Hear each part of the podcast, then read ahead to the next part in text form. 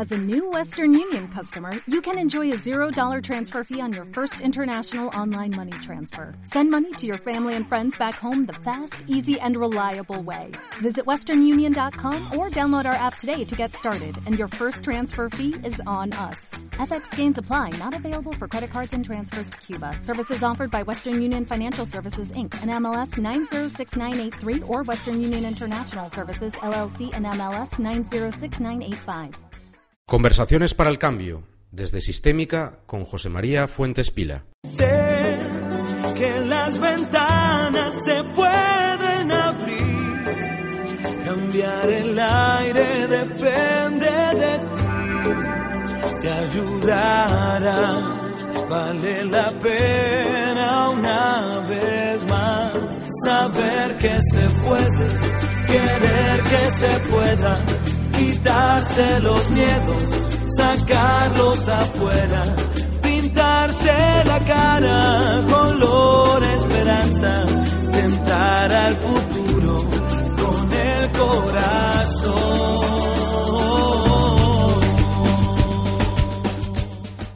Hola, ¿qué tal amigos? Martes 15 de mayo y como cada martes nos hemos llegado, nos hemos acercado a Sistémica para tratar de analizar el problema de la drogadicción durante los últimos 30 años, la convivencia del ser humano con las drogas en este periodo de tiempo y también para dar respuesta a la multitud de correos electrónicos que nos llegan con sus preocupaciones, con sus inquietudes, con todo este tipo de, problemas que generan las, adicciones. Eh, el término adicción es muy complejo Así que nada, sin más dilación, en breves instantes, con el doctor José María Fuentes Pila Estrada y con la doctora Silvana Bascal trataremos de pasar un rato lo más ameno posible. No se lo pierdan, parece que el programa promete y que va a ser interesante. En unos instantes arrancamos desde Sistémica, conversaciones para el cambio. Todos los martes a partir de las 12 de la mañana y los miércoles a partir de las 12 de la noche, en Cadena Norte Cantabria, de la mano de Sistémica llega Conversaciones para el Cambio, el programa que pone fin a tu problema. Contacte con nosotros en cadenanortecantabria.gmail.com Siempre en un. Sé que las ventanas se pueden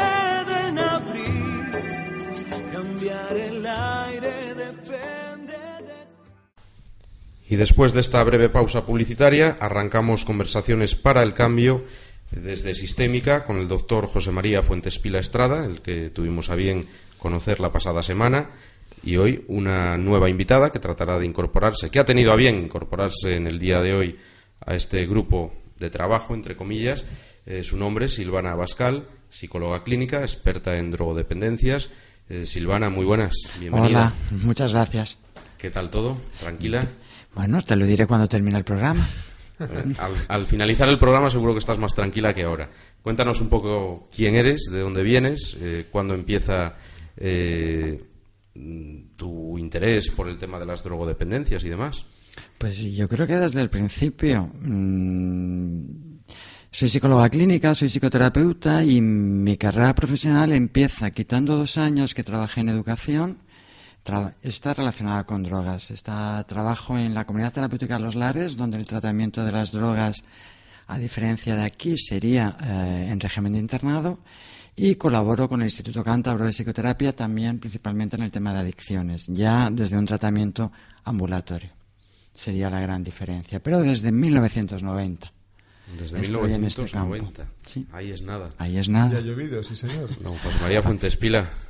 ¿Qué tal? Muy buenas. Pues muy bien, encantado de compartir este espacio y estas conversaciones con Silvana, la que conozco hace eh, muchos años y de la que también he aprendido muchas cosas, porque la diferencia, como ya decía, sustancial en, la mirada del tratamiento mmm, no deja mmm, de ser eso, una mirada en tratamiento, porque yo creo que la mirada sobre el problema de las drogas eh, o en la mirada del problema de las drogas coincidimos eh, en muchísimas cosas que enriquecen las reflexiones, los casos clínicos y, la mejora de los modelos de intervención. Así que yo estoy encantado de tener aquí a esta brillante colega tanto en las conversaciones como en las colaboraciones. Y esperemos que repita en sucesivos programas. ya, ya veremos, ya veremos. Seguro que sí, seguro que sí. Siempre Hoy- es, es muy quejosa ella, que no, que no, que no, que no. Pero después, eh, cuando entra al trapo, eh, va fantásticamente. No tiene pinta de quejosa. no tiene pinta de quejosa. Eh, vamos a ver, hoy si os parece, eh, vamos a estructurar el programa en dos partes. La primera parte analizaremos los 30 años últimos de, de evolución de las, de las drogas en, en España y en el mundo. Y la última parte del programa será, como siempre, pues para dar salida a todos aquellos mensajes que son innumerables que nos han llegado al correo electrónico a cadenanortecantabria.gmail.com. ¿Os parece bien? Me parece Perfecto. perfectamente. Sí, sí, perfecto. Bueno, pues vamos allá. ¿El ser humano vive con las drogas desde siempre? ¿O es una cosa... Yo creo que sí, ¿no? Eh, Yo creo que no hay duda. Sí, porque te- fíjate, tenemos un, un ejemplo, yo le pongo, le pongo muchas veces, imaginemos, o yo me imagino al, al ser humano eh, hace miles de años eh, en una caverna y donde las sensaciones del ser humano básicas son el miedo, fundamentalmente el hambre, y eh, una sensación de angustia ante un contexto que le es absolutamente hostil. O sea, más allá de la cueva, lo que hay son eh, bestias donde además la persona eh, es la, presa, donde hay, hace mucho frío y donde al fin y al cabo la limitación que existe es yo no puedo salir a, a- a coger más que de vez en cuando unos frutos porque más allá hay bestias y hay, pre- hay depredadores y yo soy la presa. Y en esta situación también me imagino, o podemos imaginar, o los oyentes pueden imaginar, que en una situación en la que es imposible salir de la cueva, de repente se da cuenta cualquiera, un hombre o una mujer de aquella época, de que solamente tiene para comer los frutos que tiene hace muchos, muchos días al fondo de la cueva. Frutos fermentados. Y como tiene mucha hambre, se los come. En ese momento, el ser humano ha probado el alcohol. Y eh, además de probar el alcohol, posiblemente siente unas sensaciones extrañas. Tiene menos miedo, tiene más calor, tiene menos ansiedad, se siente más fuerte. Y en el momento que relaciona esas sensaciones con el consumo de las frutas o de esos frutos, eh, empieza el proceso de relación con las drogas, en este caso con el alcohol. Y hay muchas pruebas eh, evidentes de, de- este hecho que estoy contando. Es decir, no es algo que me estoy inventando. Hay muchas pruebas evidentes en las, en las tumbas, en las cuevas, y sobre todo en tumbas y en documentos ancestrales que indican esa, esa relación. ¿no? Por tanto, como también decía Silvana, la relación del ser humano con las drogas es desde siempre, porque las drogas forman parte de la naturaleza y hemos convivido con ellas, hemos aprendido de ellas, nos han enseñado, también nos han ayudado mucho históricamente y hoy en día eh, también nos pueden producir muchos problemas. Es decir, que la primera droga, cronológicamente hablando, que comienza a consumir el ser humano es el alcohol. Podría ser, ¿no? También podemos pensar en otras civilizaciones, ¿no? Donde otras drogas, eh, otras drogas han, han tenido mucha presencia, ¿no? Pero vamos, desde el punto de vista eh, ancestral, antropológico, yo creo que es la droga eh, que de forma espontánea, con mayor probabilidad, consumiera, eh, sin, sin tener conciencia de ello, consumiera el ser humano. Y a partir del alcohol, José María, eh, llegan todo el resto de las drogas, que son buenas, son malas. Realmente no podemos hablar de, de bondad o maldad en, en las drogas, ¿no? Porque ten en cuenta que mm, nosotros en farmacia estudiamos una asignatura que se llama farmacognosia, que es el estudio de eh, las drogas vegetales al servicio de la terapia, de la curación. ¿no? Entonces, mm, lo que podemos pensar es que en diferentes civilizaciones eh, lo que se ha producido en líneas generales es la mistificación de algo tan poderoso, que tenía unos efectos tan poderosos sobre la población, que hacía que mediante el uso de las drogas podían controlar eh, o voluntades o podían controlar eh, a los pueblos. ¿no? El opio en China, que llevó incluso a las famosas guerras del opio entre Inglaterra y China, lo era justamente porque el opio fue una mercancía fabulosa que eh, se consumía de forma masiva en toda Europa.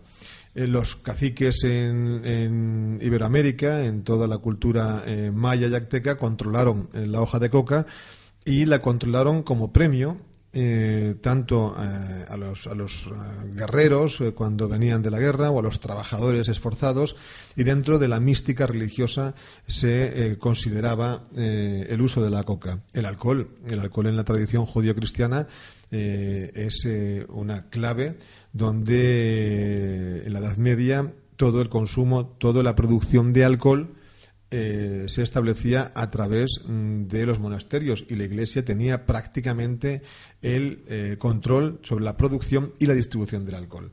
Por lo tanto, lo que eh, tenemos que entender es que las drogas, en su aspecto más místico, pero también entendiendo su poder, han sido utilizadas al servicio del poder.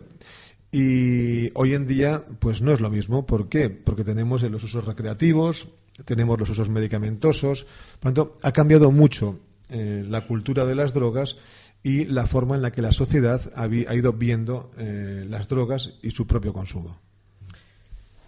Y de ahí llegamos a la actualidad, a los últimos 30 años conviviendo con las drogas.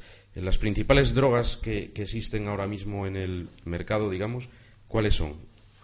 Silvana tiene mucha experiencia, por ejemplo, con, con la heroína, con el tratamiento de la heroína, porque yo creo que Silvana vivió los años más duros, donde eh, nos encontramos con una situación que no se conocía. Eh, el fenómeno de la heroína es un fenómeno en España muy reciente, de los años finales de los 70, y yo creo que nos encontramos ante una situación mm, brutal eh, que luego eh, incluso políticamente podemos, eh, podemos comentar cómo se fraguó su intervención. Pero yo me imagino, Silvana, que mm, cuando empezasteis a recibir pacientes de heroína, pues al principio, mm, ¿cómo recibíais esa demanda y cómo interveníais? Con mucho susto, con mucho susto porque además en aquel entonces eh, empieza a florecer también otro fenómeno muy asociado al, al, consumo de drogas, principalmente por vía parenteral y, principalmente a la heroína, que era el VIH. Mm. Entonces, en aquel momento la sociedad española, y en todas las encuestas que se hacía, el mayor problema o la mayor preocupación de la población española era, era la droga, era la heroína que además estaba asociada a un fenómeno social muy importante en, en aquellos años, que era la delincuencia y la alarma social, ¿eh? que, yo creo que fue cuando se acuñó el término de, alarma social. A raíz de ahí sigue el progreso, aparece la cocaína, aparecen las, las drogas de diseño y todavía podríamos hacer otra, otro apunte más, porque todo lo que estoy hablando ahora son drogas ilegales, pero estaría la contraposición en este momento de las drogas legales, que sería sobre todo el, tabaco y el alcohol. Sin olvidar eh, eh, un problema que afecta muchísimo a la juventud actual, que es el alcohol y el consumo de cannabis. ¿eh? Sobre todo. Pero fíjate, porque cuando estaba escuchando a, Silvana, nosotros en el año en el año 80, 81 estábamos, yo creo que lo comenté en el programa pasado, yo estaba en Madrid y la, invasión mm, o la aparición repentina de la heroína, como decía Silvana, genera directamente una representación social negativa, que a su vez se convierte, como decía Silvana, en alarma social y establece una respuesta política inmediata. Es decir, el entonces presidente del gobierno, Felipe González, en el año 85 eh, exige una respuesta inmediata a un problema que se había convertido en alarma social. Y de ahí aparece la creación del Plan Nacional sobre Drogas, que además nosotros llamamos Plan Nacional sobre Heroína, porque se preocupó solo de la heroína y dejó aparte eh, el resto de las drogas, en este caso el resto de las drogas eh, legales, como era el, problema gravísimo que teníamos ya en España de alcohol. Y realmente mm, nos encontramos con que los dispositivos no sabíamos cómo intervenir en drogodependencias, no sabíamos ni siquiera eh, cuáles eran las necesidades, los síntomas, las inquietudes, los tratamientos más adecuados. Y en 30 años yo creo que ha evolucionado muchísimo tanto el estudio del cerebro y drogas como también eh, de la realidad eh, de la droga en relación con el sujeto y en relación con el contexto familiar. Pero desde luego fueron años yo creo que muy difíciles donde prácticamente había guerrilleros ¿no? que se atrevían a trabajar en drogas, porque muchos psiquiatras, yo creo que Silvana, yo creo que fue de las psicólogas pioneras en trabajar en, drogas, porque había muchos, mucha psiquiatría que no quería trabajar en drogas porque no sabían eh, cómo identificar el fenómeno. La, la, heroína ha sido la, droga que ha causado consecuencias más devastadoras al ser humano, ¿no? Yo creo que en la, digamos, en la era moderna y lo que conocemos como drogodependencia, estrictamente dicho, eh, quizás sí, y por lo que decía Silvana, porque además se sumó a la heroína en la tragedia mm, del VIH-Sida que se llevó literalmente por delante a una generación de usuarios de drogas por vía parenteral que tendría hoy en día nuestra edad aproximadamente, y, y, que la devastó. Y además en este país ni pestañeamos. Es decir, dijimos mmm, castiguito divino y aquí entre yonkis, homosexuales y prostitutas pues ellos lo han buscado. Este mensaje era el que se producía en los medios de comunicación en el año 87, 88 hasta el 90. Y la metadona, como uno de los remedios inmediatos para parar la sangría, no llegó, por ejemplo, a Madrid hasta el año 94. Con lo cual nos encontramos con una situación en la que nadie hacía nada por una población que estaba eh, devastándose y que estaban eh, muriendo mm, como perros. Y digo como perros, y lo digo con todo mi respeto, porque además morían y eran enterrados a escondidas. Era como decir, mi, mi hijo no puede, eh, no puedo decir que mi hijo murió de sida. ¿no? Y en la Edad Media se decía morir como un perro aquel que no tenía derecho al camposanto, ¿no? Y que al fin y al cabo tenía que ser enterrado de cualquier manera. ¿no? Bueno, pues si os parece, vamos con un breve consejo publicitario y continuamos con este programa. Muy bien. En Sistémica encontrarás los mejores especialistas con tratamientos personalizados para la adicción al juego, al tabaco, a los videojuegos, al trabajo, al sexo, a la drogadicción o alcoholismo. También realizamos intervenciones familiares y terapia de pareja. Nos encontrarás en la Plaza de Cañadío número 1. Sistémica patrocina el trofeo al mejor jugador del Racing.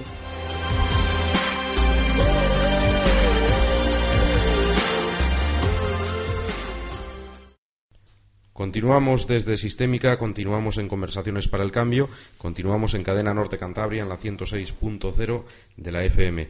Eh, José María, mm, una pregunta que quizás sea un poquitín. que no tenga mucho sentido. Para mí sí que lo tiene. ¿Por qué nos drogamos realmente? Hombre, yo creo que tiene sentido porque nos, drogamos permanentemente. Eh, el cerebro del ser humano es un laboratorio fascinante de drogas que producimos y a través de las cuales eh, obtenemos placer, eh, obtenemos eh, serenidad, obtenemos analgesia, es decir, son nuestras propias drogas las que nos quitan el dolor en, en, buena medida, obtenemos refuerzos positivos y por tanto ese laboratorio ya en sí mismo es un laboratorio de drogas que el ser humano produce. El otro día lo comentábamos, adrenalina, endorfinas, eh, dopamina, serotonina, acetilcolina, son las drogas propias del cerebro. La tendencia natural es a que funcionen adecuadamente. ¿Por qué nos drogamos? Porque obtenemos una especial recompensa, un especial eh, bienestar en presencia o ante el consumo de determinadas sustancias o de determinadas conductas. Ojo, que no hace falta que sea únicamente sustancias, sino también pueden ser conductas. Y, esto hace que la tendencia natural sea a eh, consumirlas. ¿no? ¿Por qué? Porque el cerebro básicamente tiene tres conductas o se rige por tres conductas muy primitivas de supervivencia. Sexo, eh, comida, bebida. Eh, imaginemos que yo tengo mucha hambre y solo por el hecho de acercarme a, lo, a la comida sentirá repugnancia. La probabilidad de que yo subsista es nula. Imaginemos que la repugnancia lo fuera al sexo la eh, posibilidad de que la especie sobreviva sería prácticamente nula. Por lo tanto, hablamos de conductas de supervivencia que tienen que estar mediadas por el placer, por el bienestar, por la recompensa. Las drogas justamente actúan en esas áreas del cerebro y amplifican eh, enormemente el refuerzo, la sensación de placer. Y esto ocurre para todas las especies vertebradas. Lo que pasa es que en los seres humanos traducimos a través de nuestras emociones y sensaciones de forma más complejo el placer. Desde ahí es donde se produce eh, la dependencia, la adicción, si se cumplen con unos criterios que seguro que Silvana después puede explicar mejor que yo. Pero, desde luego, nos eh, consumimos drogas, eh, o sí, drogas para sentirnos bien o para dejar de sentirnos mal porque al fin y al cabo, en muchas ocasiones, las drogas actúan como poderosos medicamentos que corrigen nuestras emociones. La gente se engancha claramente también a las benzodiazepinas, a los ansiolíticos, eh, cuánta gente se ha enganchado al orfidal, al tranquimacin, al transilium. Por tanto, hay que tener en cuenta que hay drogas, medicamentos que con un adecuado uso son eh, fármacos eh, que tienen muy buenos resultados para lo que están para el hecho para el que están prescritos, pero también su abuso produce dependencia. Con lo cual, insisto, nos, nos drogamos eh, o bien para sentirnos bien o bien para quitar el malestar, fundamentalmente por esos dos motivos. Pero, por ejemplo, el caso del tabaco, el consumo del primer cigarrillo no es placentero. Eso eh, le ocurre a la mayoría de las drogas con potencial de dependencia. Mm, es lo que se llama la tolerancia. Es decir, ¿Cuáles son los criterios ¿no? de tolerancia? Tolerancia, dependencia y lo que se produzca un síndrome de abstinencia ante la ausencia de. Efectivamente, es decir, eh, sin esos tres criterios no tendríamos una dependencia. Y una droga no es adictiva si no tiene tolerancia, si no tiene eh, capacidad para generar dependencia y si en su ausencia, al retirarla, no produce un mono, un síndrome de abstinencia. ¿no? Con lo cual, eh, la tolerancia supone una defensa ante la dependencia. El primer, eh, que era lo que bebía, jo, asco, no me acuerdo, no, me acuerdo que era cuantro con piña, no sé qué, en Albatros, no había, no había cristiano que esto bebiera, ¿no? Entonces tú hacías un esfuerzo por beberlo porque los demás lo estaban bebiendo. Entonces la tolerancia, mmm, había unos efectos adversos a los que poco a poco te hacías tolerante. ¿Qué es la tolerancia? Eh, simplemente es el hecho de necesitar cada vez más dosis para obtener el mismo efecto. Eso es la tolerancia. O simplemente que a la misma dosis se produce una disminución del efecto, con lo cual tengo que incrementar la dosis. Eso sería la tolerancia. Eh, la heroína, el, el, primer chute es terrible para muchos toxicómanos, náuseas, vómitos, pero como hay una expectativa de recompensa, uh -huh. siguen consumiendo, entonces se hacen tolerantes a esos efectos negativos y aparecen los efectos beneficiosos. Y cuando aparecen, ya prácticamente en la heroína están enganchados. Interesante, interesante. ¿Es así, eh, sí, sí, sí, así es, lo has explicado muy bien. Sí. Silvana, y te llega un hero heroinómano, ¿cómo consigues desengancharle? Uy. Complicado. Complicado. Bueno, vamos a ver. Habría Para que Silvana ver... no es tan complicado. ¿eh? Gracias por lo que me toca, ¿no? Pero en principio. Mmm, hay una cosa que es fundamental y es que la persona que acude a cualquier eh, mmm, disposición eh, venga motivado. Si no hay una motivación, si no hay un querer dejar, un querer abandonar, eh, ningún especialista, ningún recurso va a poder hacer absolutamente nada. Si esa persona cuenta con un apoyo, cuenta con un apoyo familiar, cuenta con una red social, probablemente el pronóstico todavía sea mucho mejor que eh, si viene solo. Eh, com, como hablábamos antes también de los avances, superar el síndrome de abstinencia de la heroína ahora es muy cómodo. No tiene nada que ver con el síndrome de abstinencia que la heroína provocaba hace 20 años. Ahora con la medicación que hay, un síndrome de abstinencia mmm, se puede resolver como máximo a la heroína ¿eh? en 9 o 10 días y lo que el paciente puede sentir a lo sumo son, sería un complejo gripal, ¿no? catarro, un cierto malestar, pero, pero poco más. ¿eh? ¿Te refieres más. a la utilización de la metadona? No, estoy hablando de fármacos específicos para el síndrome de abstinencia provocado por la heroína.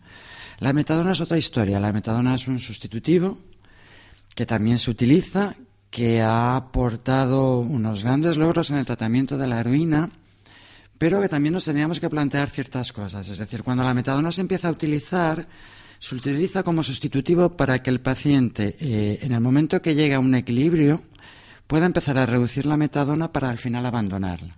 Y digamos que estaría en lo que se llama en un mundo libre de drogas ni heroína ni metadona. Que nos encontramos ahora que ese, recurso o ese, o ese, tipo de tratamiento mmm, se ha prolongado en el tiempo de tal forma que hay pacientes que llevan 15 años tomando metadona y no hay ningún estudio que, que estudie precisamente los efectos secundarios que, que, que, ese, que ese largo tiempo tomando metadona tiene en el ser humano. Y eso es una de las cosas que deberíamos, yo creo que la comunidad científica debería plantearse, debería trabajar en ello. Yo estoy completamente de acuerdo con, con Silvana, porque en los años 90, finales de los 90, los programas de metadona tenían eso, eh, unos objetivos claros, que eran, y se llamaban así, objetivos intermedios. Por otra parte, también había unos programas de reducción de daños en aquellos pacientes que eran muy resistentes al tratamiento, pacientes que habían intentado muchas veces dejar de consumir y que no podían dejar de consumir. Con lo cual, estabilizábamos con metadona y podíamos eh, ab- abordar eh, aspectos de salud, aspectos familiares, laborales de los pacientes.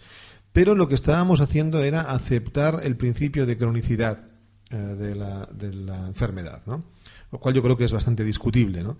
Y no dábamos el paso siguiente, es decir, no dábamos el paso siguiente a que después de estabilizar al paciente con metadona, estabilizar planos emocionales, laborales, familiares, pudiera seguir dando pasos para eh, cuestionar definitivamente su relación con las drogas, en este caso con la, con la metadona.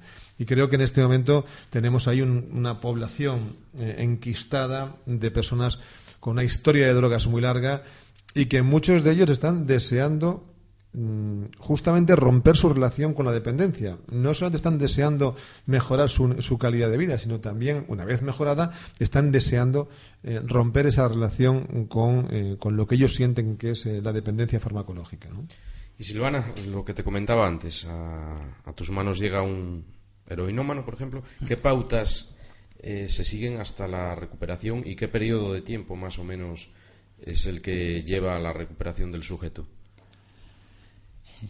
Me haces las preguntas mágicas. ¿eh? O, o- habría que tener respuestas mágicas para contestar a eso. Recuperación depende.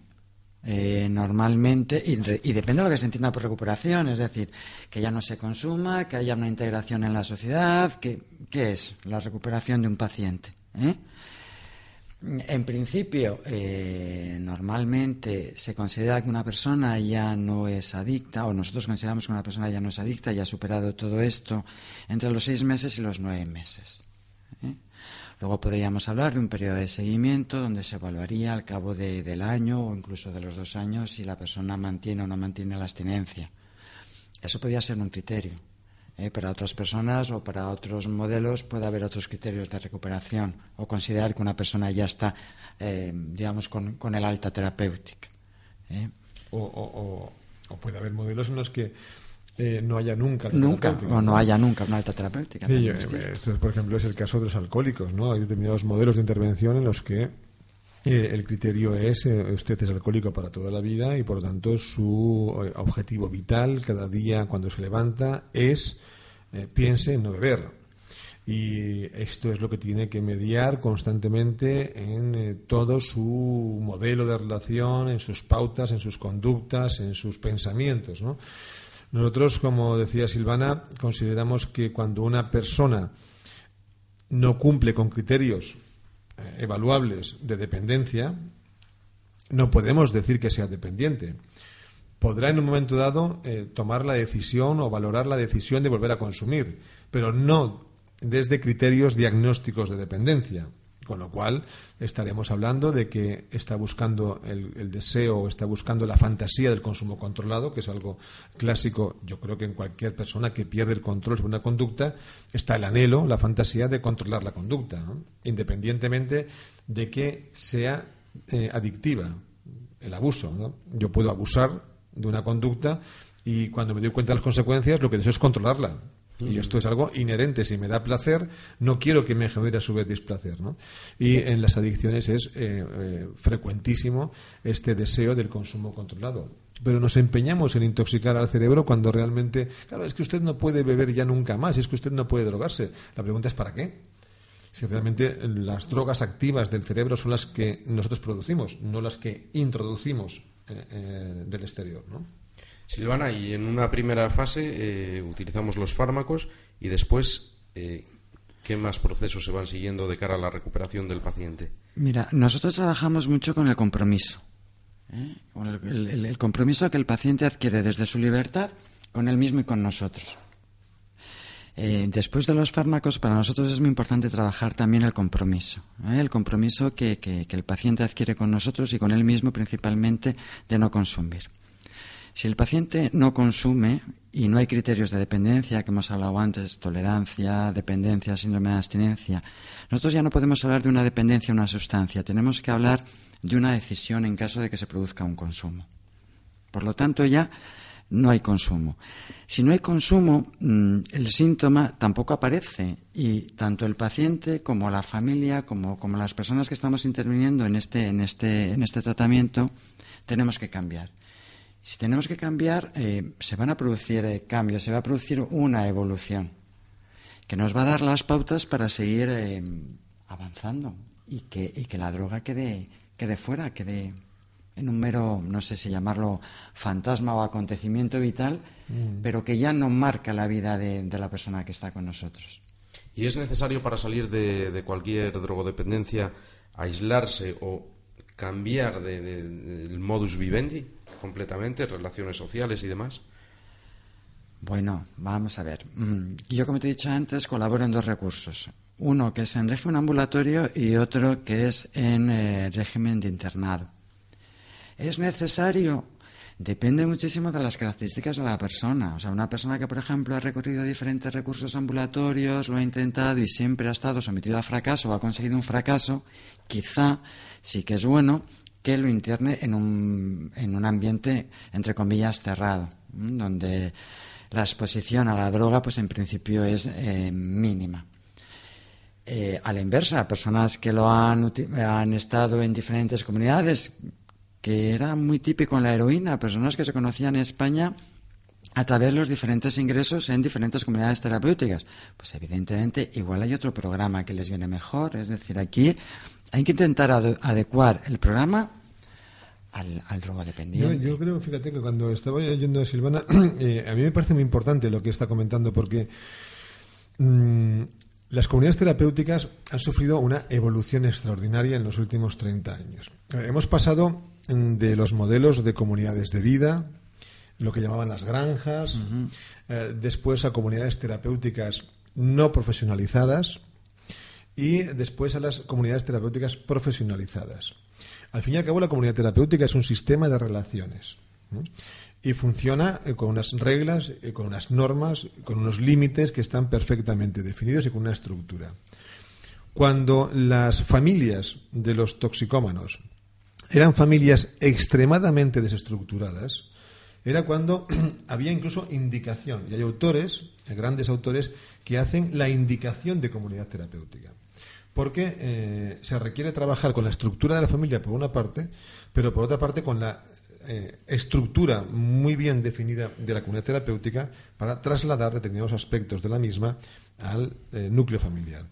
Por lo tanto, en familias desestructuradas o multiproblemáticas, eh, sin ninguna capacidad de contención, eh, eh, la indicación llega a ser, evidentemente, el contexto cerrado, fundamentalmente porque esos pacientes necesitan límites, reglas, normas que les serenen, que les generen justamente un sentimiento de protección que no han tenido o en la calle o incluso en determinados contextos familiares. Con lo cual, ese compaginar eh, la indicación ambulatoria con, o con la comunidad terapéutica es fundamental. Saber eh, hacer una buena derivación yo creo que es fundamental para el éxito del tratamiento.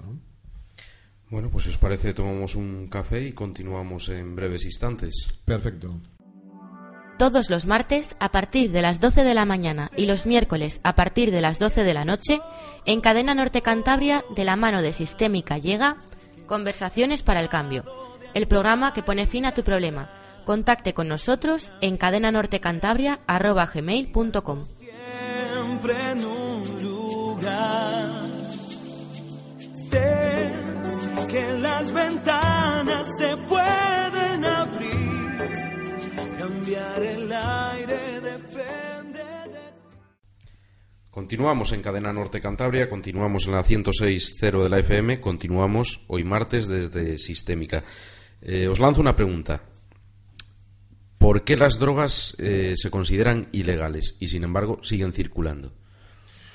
Eh, es una buena pregunta porque el negocio es extraordinario, ¿no?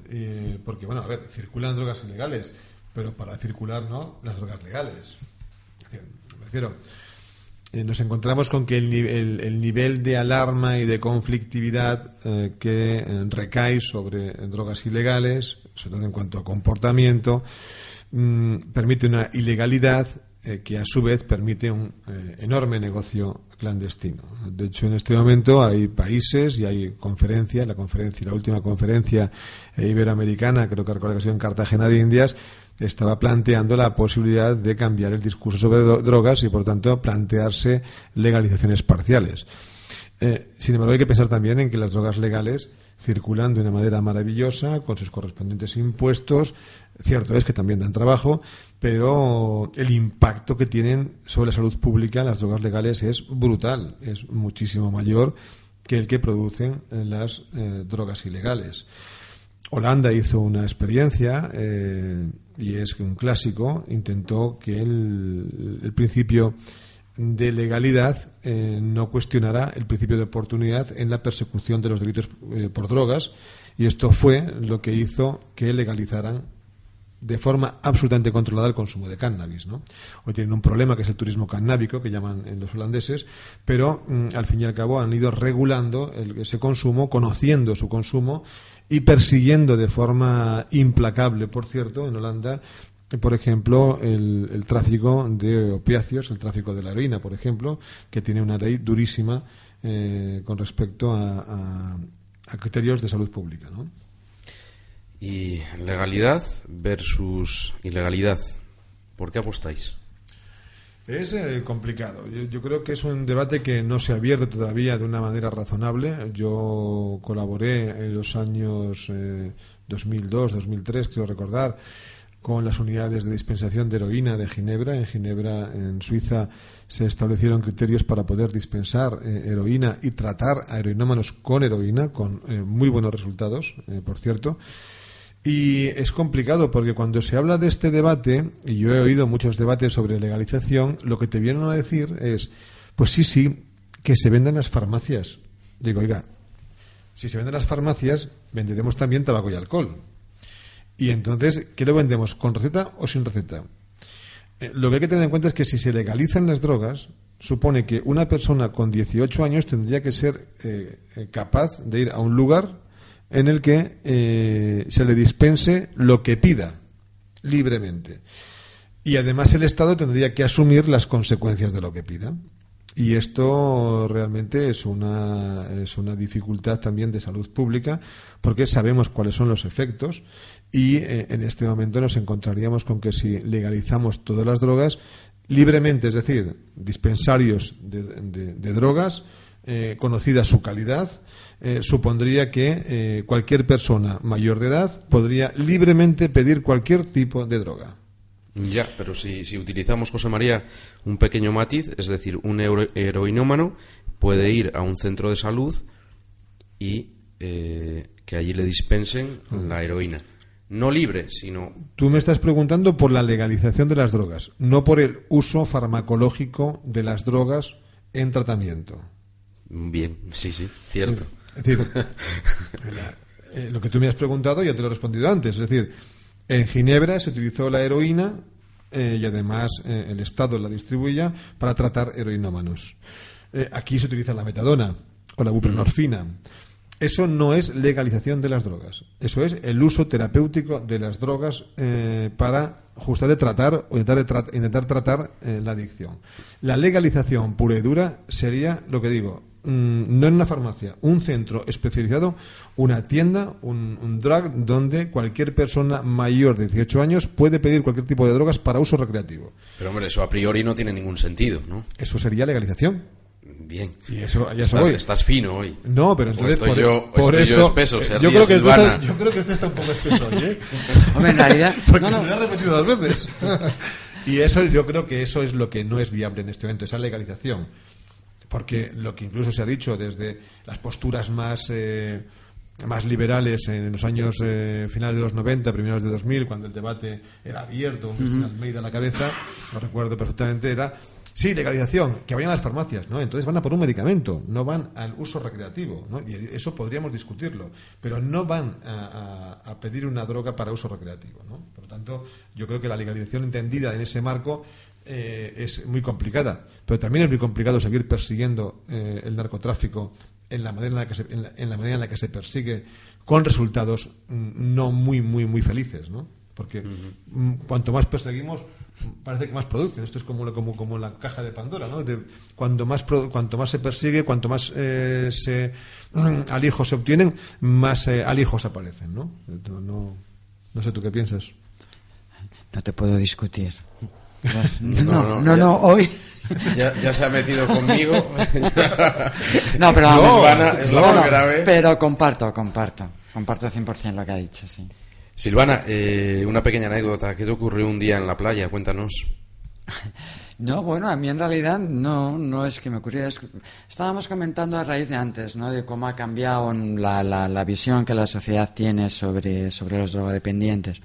Yo recuerdo cuando, cuando empecé a trabajar, que os he dicho antes, que eran los 90, em, bueno, dentro de las actividades que, que el centro terapéutico, cuando se hacía tratamiento en régimen internado, hacía con los pacientes, era ir a la playa.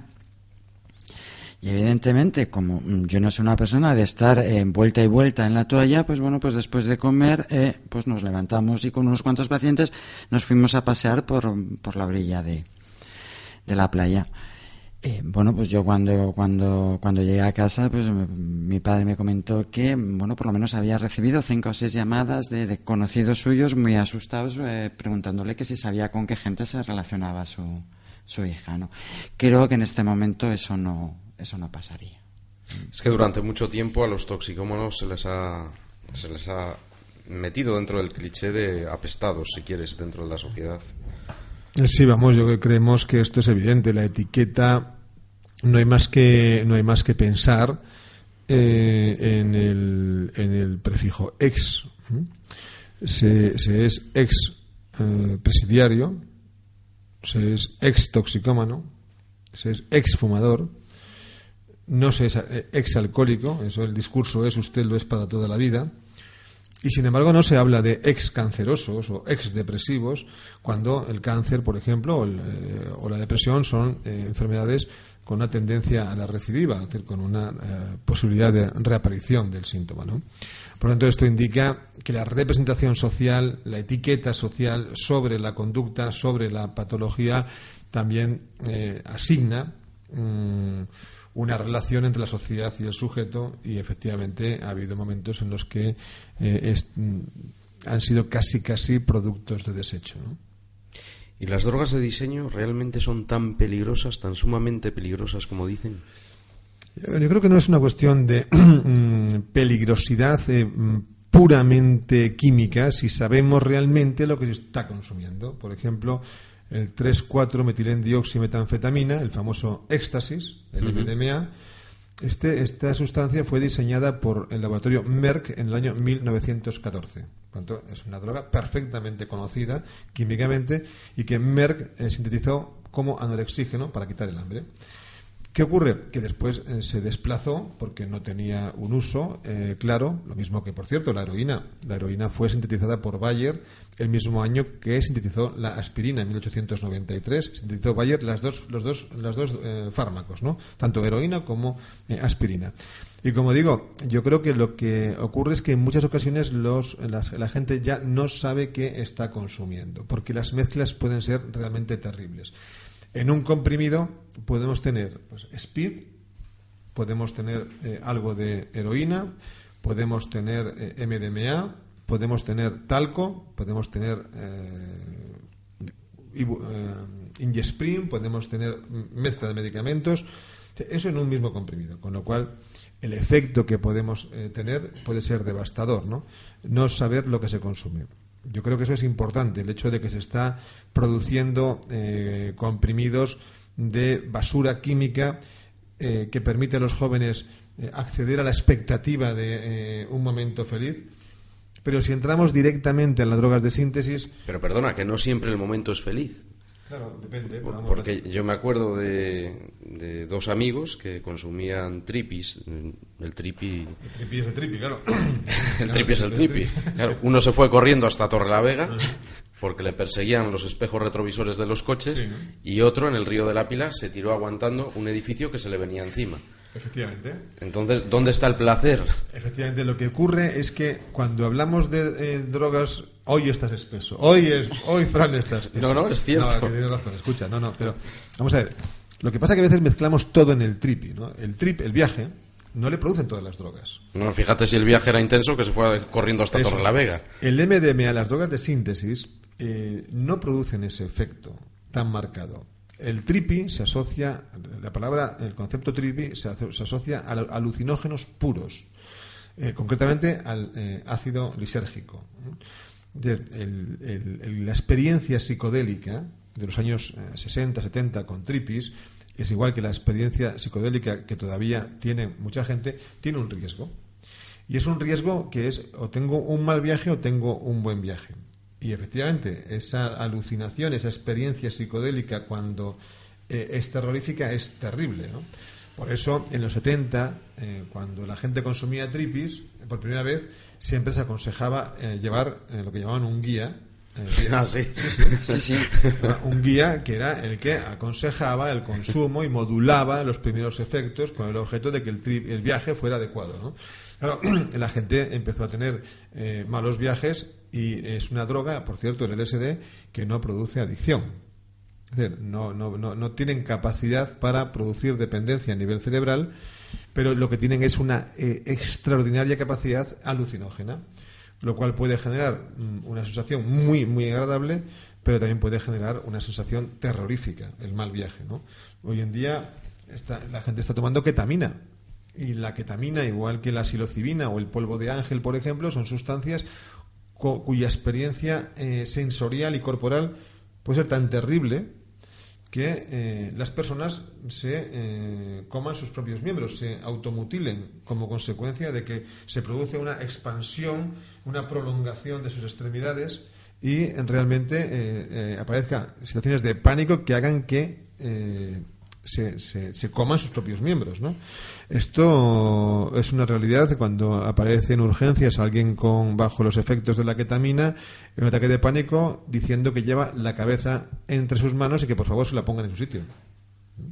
Madre de Dios. Y yo no sé qué puede pasar. Esto, esto por lo de los tripis. Es que yo no sé qué puede pasar por la cabeza de un sujeto para exponerse a ese riesgo. O sea, el, el viaje, digamos, eh, placentero es tan sumamente placentero.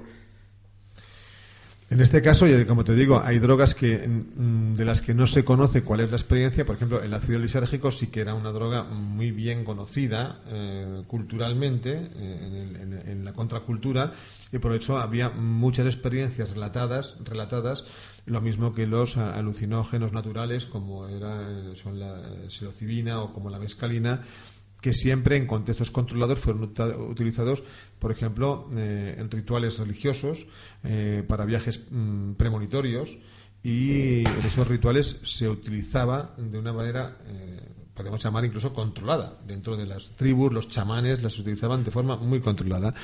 Eh, en este contexto, la gente tiene una- unas expectativas de eh, es- nuevas experiencias donde no saben lo que se van a encontrar. Y ese es uno de los riesgos para ese tipo de drogas. ¿eh? Sobre todo las drogas, como tú dices, los tripis, las drogas alucinógenas fundamentalmente. Pero José María es como si a ti te dicen que te ponen en el faro con un parapente y hay una mínima posibilidad de que el parapente le falle una cuerda y te vayas abajo y te mates. Eh, el placer de volar en parapente, Claro, yo creo que ahí lo que habría que trabajar es sobre eh, la decisión del consumo, porque evidentemente el riesgo respecto a las expectativas de lo que voy a obtener no están equilibrados. O sea, no sé lo que voy a obtener.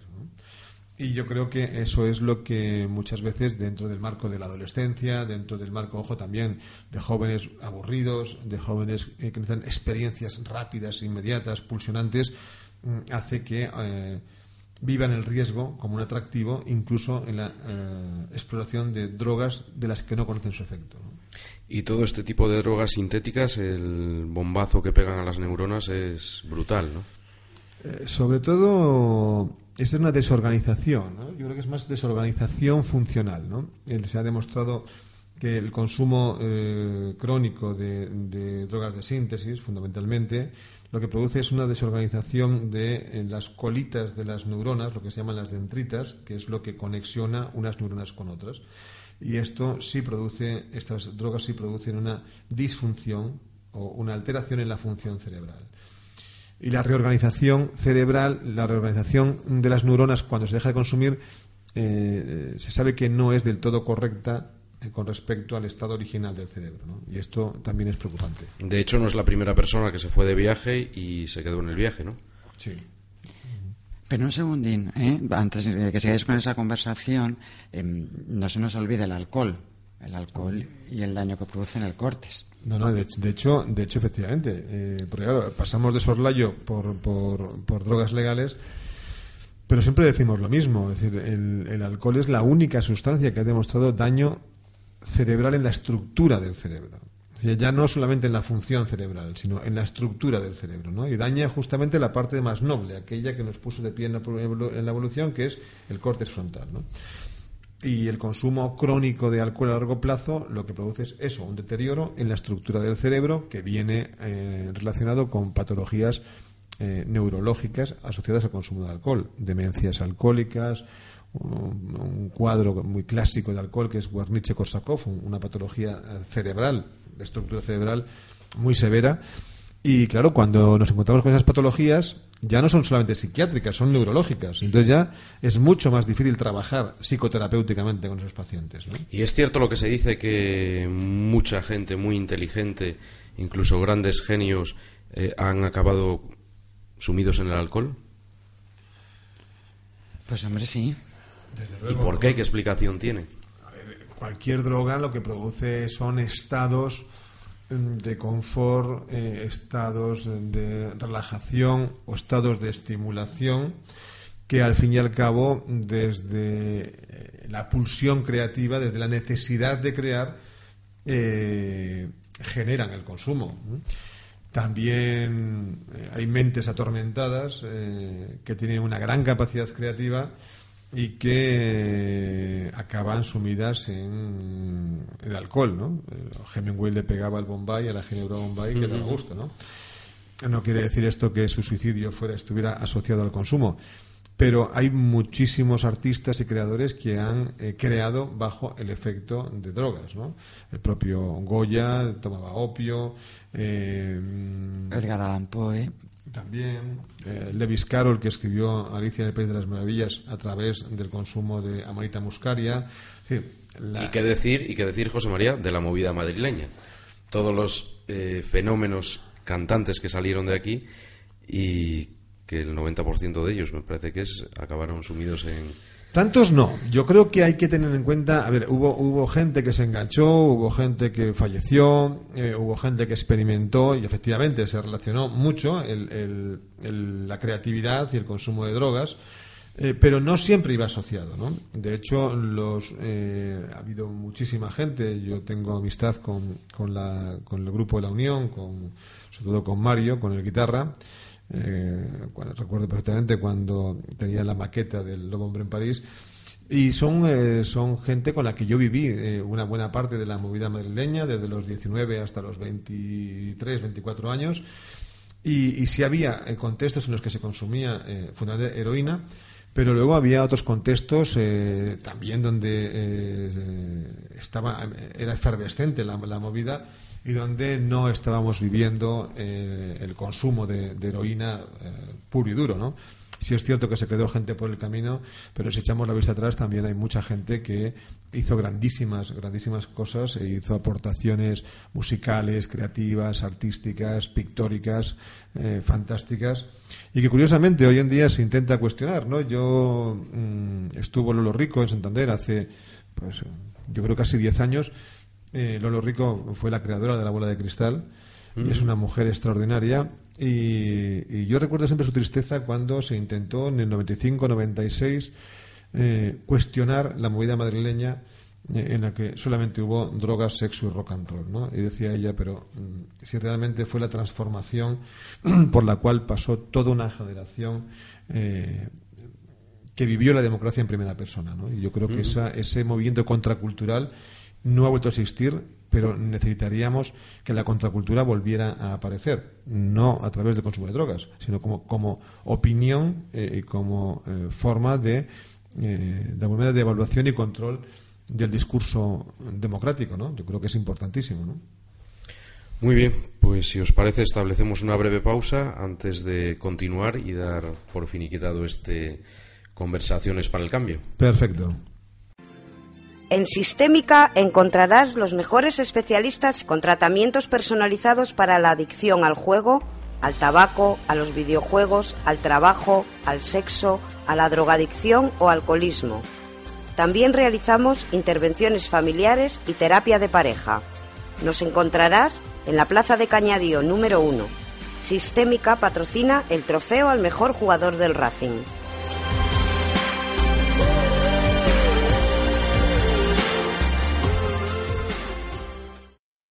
Continuamos en Cadena Norte Cantabria en el 106.0 de la FM. Continuamos con conversaciones para el cambio y damos entrada a los correos electrónicos. No nos va a dar tiempo, como, como nos ocurrió el, el martes pasado, a leer todos, ni muchísimo menos.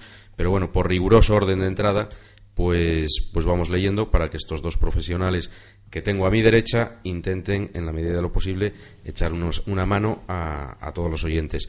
El primer eh, correo electrónico que nos llegaba era uno que decía lo siguiente.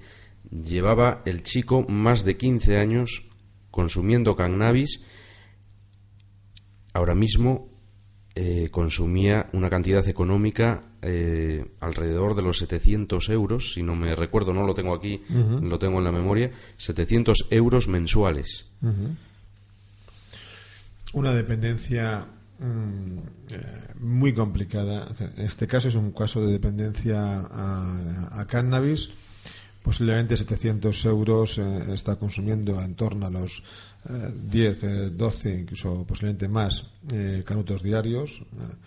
a los, y, esto lo que está indicando es una dependencia que, por cierto, cuando trabajamos con dependientes a cannabis, la adicción a cannabis es muy, muy complicada de trabajar, porque estamos eh, ante una droga que se fuma, la inhalación es la forma más rápida de llegar al cerebro, y en segundo lugar con unos efectos muy poderosos y que desde el año 2000 se sabe perfectamente y está descrito el síndrome de, de abstinencia a cannabis y cuando ese síndrome de abstinencia a cannabis con cantidades como las que esta persona consume se produce paliarlo es muy complicado. La persona tiene un síndrome de abstinencia muy prolongado en el tiempo, muy complicado psicológicamente y trabajar con, este tipo de, consumos es realmente complicado.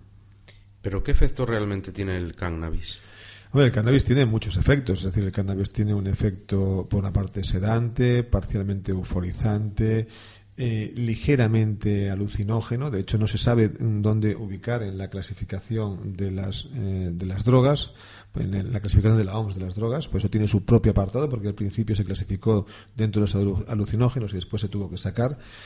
Tiene efectos parcialmente analgésicos, tiene efecto eh, promotor del apetito, tiene efectos farmacológicos. Hoy en día se utiliza el cannabis en terapia pero tiene un efecto eh, placentero mm, muy, mm, eh, muy adaptado al contexto, muy adaptado a la situación en la que se encuentra la persona y por lo tanto muy que acompaña muy bien eh, determinadas situaciones emocionales favoreciendo esas situaciones emocionales o corrigiéndolas.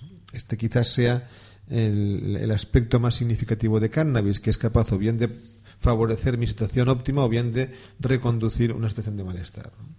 Y si a ti ese paciente te llegase a sistémica, eh, ¿cómo lo afrontarías? tenemos que evaluar, eh, en primer lugar, una, sería una eh, evaluación intensiva mm, de la dependencia. En segundo lugar, se le, se le haría una propuesta con el objeto de saber en qué contexto se está produciendo la dependencia, si es familiar, si es de pareja, si es laboral, si es el todo y realizaríamos una intervención del orden a seis meses, nueve meses, como, como antes comentaba Silvana, en el que eh, el, principio, el objetivo principal eh, de inicio en los primeros meses es la abstinencia, mantener, preservar la abstinencia, pero como nosotros solemos decir, la abstinencia es el principio de algo y no el final. Nuestro objetivo no es que la persona se mantenga abstinente, sino para qué la abstinencia. para generar lo que llamamos cambio del cambio, para generar un cambio eh, que genere una evolución en ese paciente o en esa familia al fin y al cabo. Por lo tanto, eh, utilizaríamos eh, intervención posiblemente, en este caso, psicofarmacológica concreta durante los dos, tres primeros meses en reducción junto con una intervención de contención, sobre todo para el deseo imperioso de consumo y posteriormente una psicoterapia que tendría que tener un espacio individual y un espacio de familia. Y el segundo correo electrónico que nos va a dar tiempo a leer en el día de hoy es de una señora que lleva aproximadamente cinco años consumiendo sin control, incluso robando para eh, poder eh, sacar dinero para las máquinas tragaperras, es decir, una ludopatía, ¿no, José María? Sí, la verdad es que la ludopatía yo creo que es la gran desconocida eh, dentro de las adicciones quizás por esa, por esa percepción de que no hay droga, no hay sustancia que medie, pero es una adicción severísima, eh, genera una pulsión intensísima por eh, la idea de ganar, por la idea de recuperar cuando se pierde. Y, además, en el caso de las máquinas tragaperras, es como si cobraran vida, ¿no? Las máquinas tragaperras, ¿no? Eh, hablan con ellas, les piden por favor que les den, las conocen, están calientes, están preparadas, es decir, se construye casi un delirio en la relación entre la máquina y la, y la persona.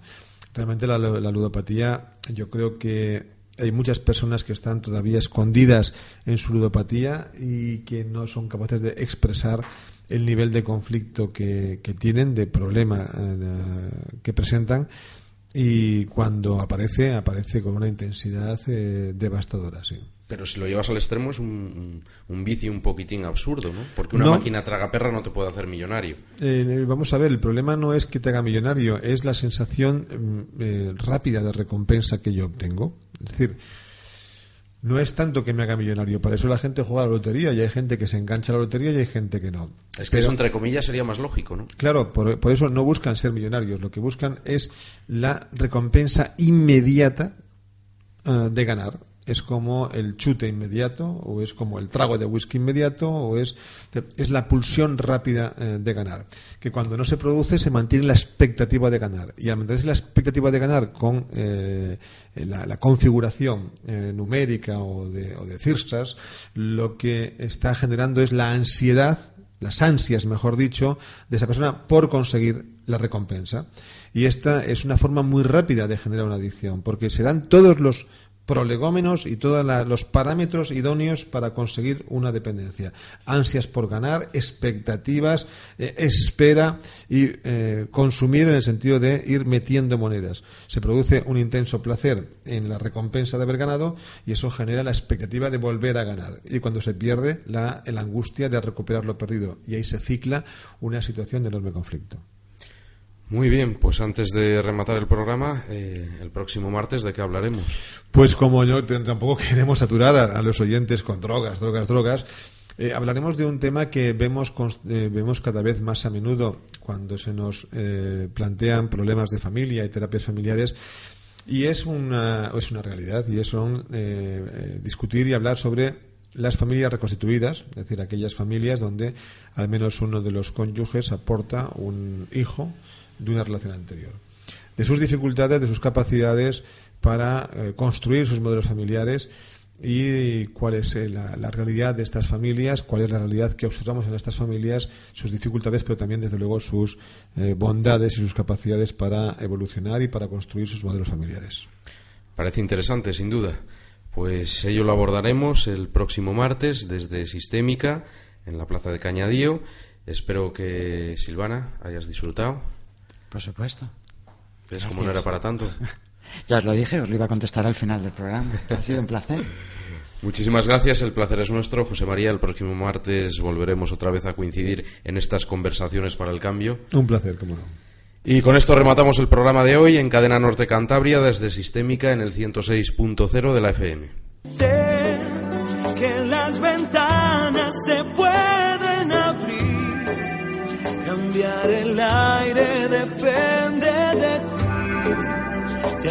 ayudará. Vale la pena una vez más saber que se puede, querer que se pueda quitar quitarse los miedos, sacarlos afuera, pintarse la cara, color esperanza, tentar al futuro con el corazón